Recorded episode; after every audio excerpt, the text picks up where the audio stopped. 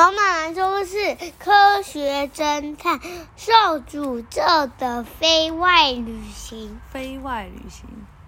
然后你要讲的是受诅咒的手不是哎、是什么？死者复活之桥，都乱讲一通。好啊，那我们今天要讲的这个是科学侦探的第二集。好，来吧，二零二，来，二零受诅咒的校外旅行，死者复活之桥来喽。嗯哼死者不符合。哼，哦，他说。花生小学即将举办四天三夜的校外旅行，一起创造更多愉快的回忆。这是他们的日程表。第一天要住宿美容仙呃旅馆，第二天住宿美容仙旅馆，第三天住宿小池庄。然后第一天的那个呃，我看一下啊，亲呃参观保有老街风貌。以纺织闻名的西镇自由活动，然后在西镇附近有一座可以让死者复活的桥。今天就是要讲这个喽。好，深秋的某天，一辆游览车行驶在能够看见满山枫红的高速公路上。嗯，怎么了？好，现在请各位欣赏老师爱歌排行榜第十名的歌曲。游览游览车上，绰号“冰老”的学年主任冰田老师手握麦克风高歌，这已经是他唱的第十首歌了。六年二班的大前老师听得享受，但学生们早已感到厌倦。真实，我昨天只睡了八个小时。在这样的气氛下，活力十足的攻下健太对坐在隔壁的米野真实说。八个小时，你睡得真饱。你说什么话？我一天得睡十个小时才行呢。你一天要睡多久？你都睡很短呢，你都晚上十一点才睡，早上八点就起来了，所以你睡九个小时。你睡得比健太还要少，但你是小宝贝，你应该要睡更多，你知道吗？那他有睡他睡十，他平常都要睡十个小时，你是睡九个小时。但正常的小宝贝都要睡十二个小时。为什么？嗯，像那个企鹅弟弟，八点半就开始睡觉了，睡到早上七点半、八点半。对啊，好。呃，眼中健太的眼中尽是雀跃，手中紧握着一本被捏得皱巴巴的旅行规划笔记本。我一直很期待这次的旅行。健太滔滔不绝地说：“花生小学六年级的学生正前往校外旅行的途中，目的地和往年一样是京都。除了旅旅行规划记笔记本，我还带了这个。”健太开心的把写着。京都观光手册的指南，这个秀给他真实看。你特地买的吗？对呀，我前前后后已经看了一百遍了。唉，一百遍，真实无奈的轻叹一声，视线落向自己手中，握在手中的是一张照片。前几天解开学校七大不可思议最后谜团时，林村校长交给真实一个信封，这张照片就装在信封里。哦，信封是真实。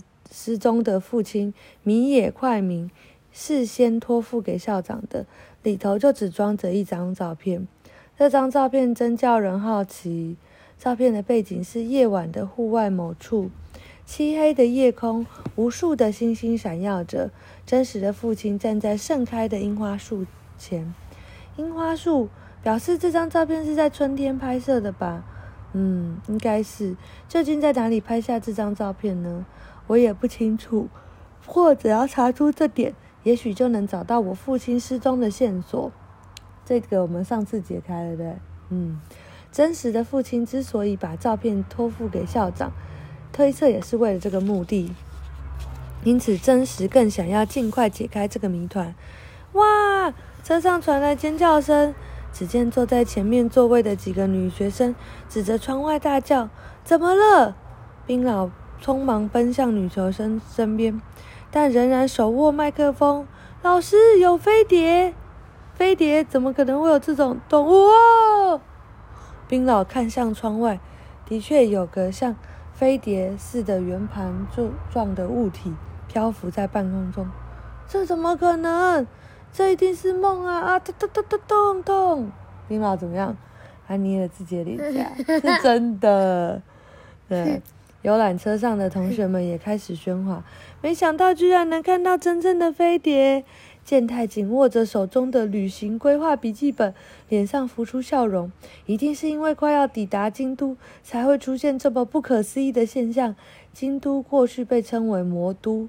哦，原来是这样。听说发生过很多神秘的事件哦。这时，真实却开口了：“这并不是什么神秘事件啊，什么意思？那个不是飞碟，那个是夹状云。夹状云，包括健太在内的所有同学全都看向真实。真实眺望窗外，指着远处可见的一座山。看到那座山了吧？当潮湿的空气经过山脉上空时，温度下降。”空气中的水分就会形成夹夹状云哦，原来是这样。你的意思说，那个飞碟只是一朵普通的云吗？真实点点头说：“这世界上没有科学破解不了的谜团。”真实真是厉害呀，佩服佩服！大钱老师开心的笑着。身为自然科学社团顾问的大钱老师，为什么有两个一？嗯。这有个 pre pre 一，前一，后一，嗯啊，pre 一什么？就是在一之前你可以看的。嗯。啊，小鼻龙跳跳到另外一本书的后面了。好，真实真呃，身为自然科学社团顾问的大贤老师似乎也知道甲状云。我我我也知道是甲状云啊，当当然是甲状云。冰老连忙停下捏脸颊的动作，这么说：“老师，同学们全都望向冰老，但忍不住翻白眼。下一秒，真实突然凝视着手中的照片，这张照片或许有必须利用科学破解的谜团。真实的父亲是福尔摩斯学园的自然老师，也是一位天才科学家。把这张照片交给真实的用意，或许就是希望真实能破解。”照片背后的谜团。既然如此，我就趁着这次校外旅行，好好的想一想。我一定要破解这个谜团。真实下定决心后，小心翼翼的把照片收进口袋。好，我们现在要真的来讲《死者复活之桥》事件篇。带着花生小学的学生们的游览车。刚才是什么？刚刚是序章。序章啊。就是在讲前言。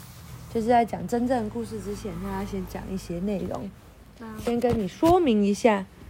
好，第一个目的地是清水寺。哎，你有去过清水寺？哎，清水寺什么？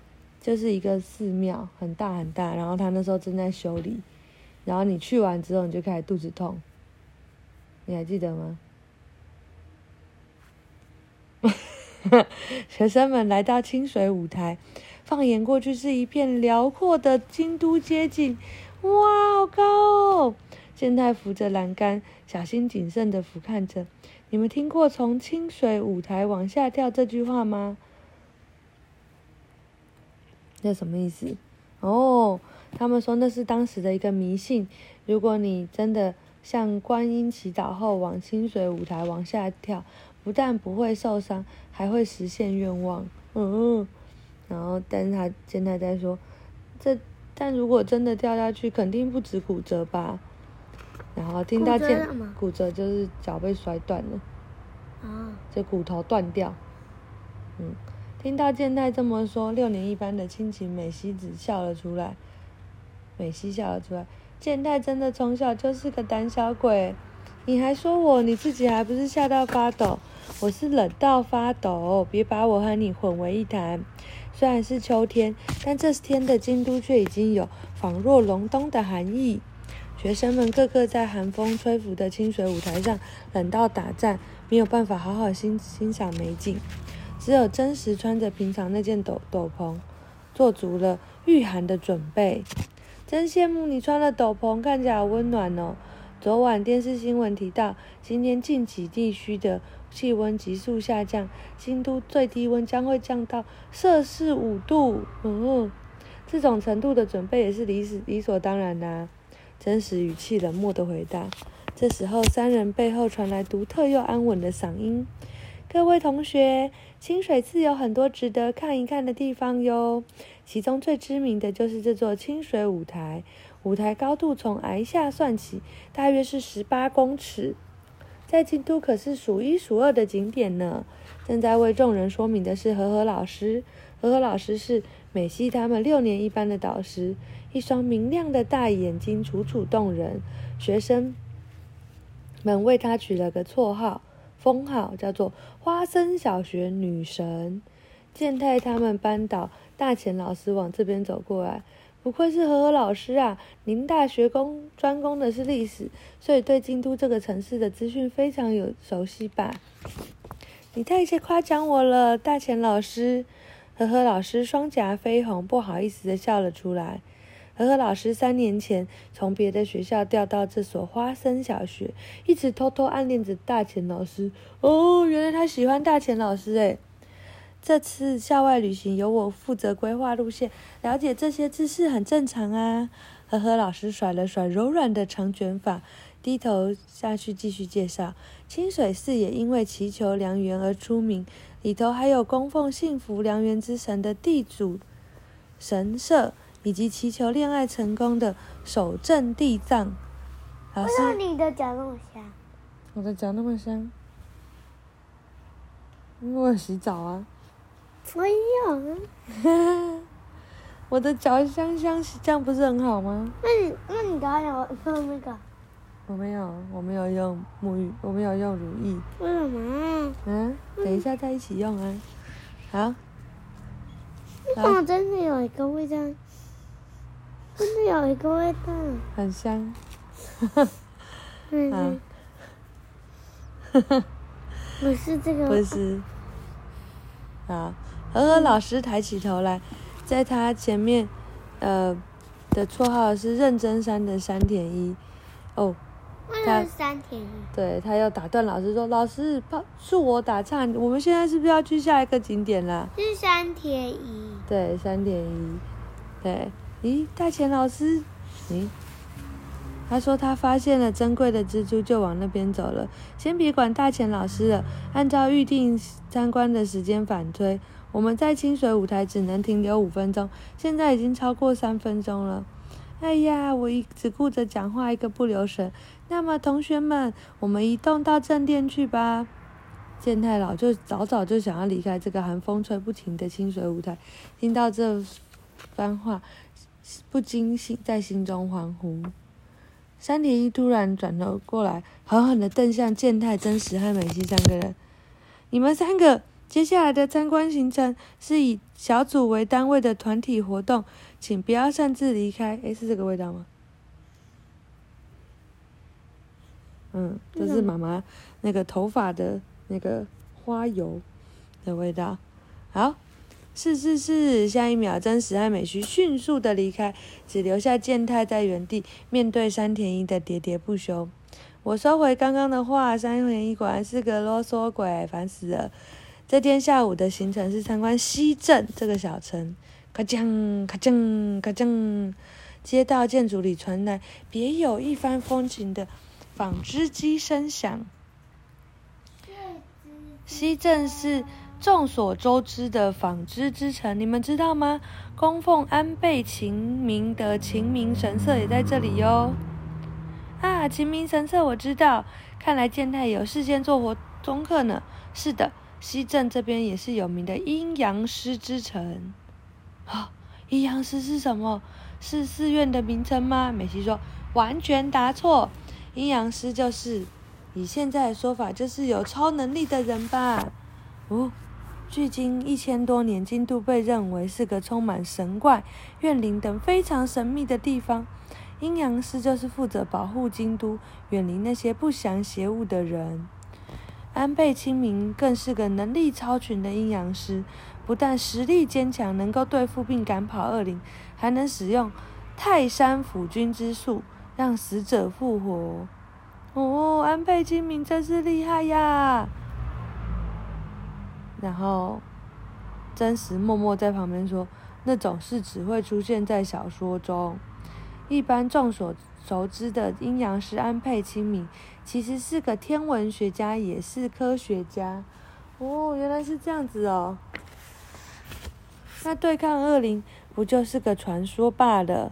哦，所以呢，对于那个生活在那个时代的人来说，拥有丰富科学常识的安倍晴明十分神秘，就像拥有超能力一样。至少我是这样解读的。嗯。嗯，想到真实口中的安倍晴明，似乎更接近真实的真相，更接近事实的真相，健太忍不住唉声叹气。好，两小时后集合，集合时间前五分钟必须回到这里。还有各位别忘了要小组行动。哎，我想去一个地方，你们要跟我一起来吗？美西说。真实问你要去哪里？一条归桥，立桥。听到美西的回答，健太立刻说：“我知道，那里距离清明神社步行约一百公尺。据说那座桥可以让死者复活。你们想见证传说的真假吗？”“嗯，我要去。”相较于，哦，健太很开心，我要去，我要去。但真实反应很冷淡，说：“不好意思，我没空陪你们，我还有其他的事情必须处理。”哦，为了解开父亲照片之谜，真实打算独自行动。别说这种话嘛，我们一起走嘛。我说了，我没空啊。真实被健太和美希架起，一起前往一条归桥。这就是能够让死者恢复的桥啊，复活的桥啊。真实有点讽刺地说：“那是一条跨越闹区的小河，随处可见的小桥。”这座。死者复活之桥，死者复活之桥，死者复活之桥。对，为什么会有手？什么手？不知道啊。他可能死者会从里面爬起来吧？死掉人会讲，呃，爬到桥上。对，但这都是假的吧？然后健太说，这座桥看起来似乎特别新，与新旧无关，桥跨过地方才是重点。这里一千年前频频发生神秘现象。据说真的有人走过这条桥之后就活了过来，诶。哦，西元八至十二世纪，一位在山里修行的和尚名叫进藏。他得知父亲病危，希望父亲临死前能够见上一面，所以一心一意地奔向父亲所在的京都。但他来的时候，他就经历经历了一一列送葬的队伍，抬棺的都是他的亲戚。进藏来不及见到父亲最后一面，趴在棺材棺木上痛哭，希望父亲能够重新活过来。这时，原本晴朗的天空忽然乌云密布，雷声轰隆轰隆起，棺木上的盖子发出咚咚咔啦咔啦咔啦的声响。眼前居然，你们害怕？没有。总之，他父亲复活了，对吧？真实面无表情的说：“这里有血。”桥上有一个告示牌，上面有这样写：“哎，你们不觉得这样的情况像是奇迹吗？不觉得这个情况可以用科学来解释，并不是什么是奇迹。世界各地经常发生死人复生的事情。这位父亲的和尚，大约大概是陷入假死的状况，因为过去医学不够发达，把这种误诊视为死亡，不也是超挺多的吗？”所以并不是因为走过这座桥而复活。健太没注意到美西的面有问色，反问真实：“对，一切只是巧合。原本假死的和尚父亲，碰巧在行经这座桥时醒了过来。这故事经过加油添醋，就变成了死者经过这座桥就会复活的传说。”唉，真是的，真是，你什么都要讲到科学，真是一点浪漫情怀都没有。就在这时候，一个小女孩到来到了桥头。哦，这个小女孩拿着一个死掉的仓鼠，然后要经过那个，然后还说要经过那个桥，说拜托活过来。说完，拿着笼子准备要过桥。哎，你们看，他该不会是要让那只死掉的仓鼠复活吧？下一刻，几个年龄相仿的小男孩凑过来了。别傻了，你真的以为这样做仓鼠就会复活吗？我奶奶说过，这座桥是死者复活之桥，那只是迷信呐。对呀，都是骗人，怎么可能走过那个桥，死了就会复活啊？会，绝对会复活。那小女孩最可怜了，真可怜。真实，你用你擅长的科学，想办法帮帮她吧。怎么帮？即便有科学的力量，也不可能让死掉的动物复活啊！你这个人真是的！啊，等一下，我有好方法！健太突然大叫，好像河边的草丛，双手捧着枯叶过来。你拿枯叶做什么啊？美西脸莫名。哦，我知道了。他走向围住小女孩的男孩们。这座桥真的有神力哦！健太对男孩们说：“我现在就要让枯叶复活。”就是我要让枯叶像生命一样种起来，什么不可能呐？然后就健太就走到桥的中央，他停下脚来，对着枯叶念起了咒语：“醒来，快醒来！”哦，过了一会儿，健太手中的枯叶竟然真的动起来，不会吧？男孩冲上前，看到健太手中的枯叶，突然枯叶振翅飞向男孩的头顶。枯叶鬼、枯叶僵尸，男孩们吓得惊慌失措的逃跑。这个你知道他是谁啊？蝴蝶。他是什么蝶？是啊。枯叶蝶啊。嗯。就是长得像枯叶一样啊。嗯。大哥哥，你好厉害哟！抱着笼子的小女孩，眼睛闪闪发亮的看着健太。健太坐着好。美希也对健太刮目相看。没，这没什么啦，我好像闹得太过分了哈。刚刚飞走的并不是枯叶，而是森林木眼蝶，那是一种会拟态成枯叶的蝴蝶哦。拟态，对呀，就是模仿和伪装。我刚刚碰巧在草丛里发现它，便利用它擅长伪装成枯叶的特性，吓吓那些孩子。没想到真的成功了。原来如此，健太没有留意到小女孩落寞的神情。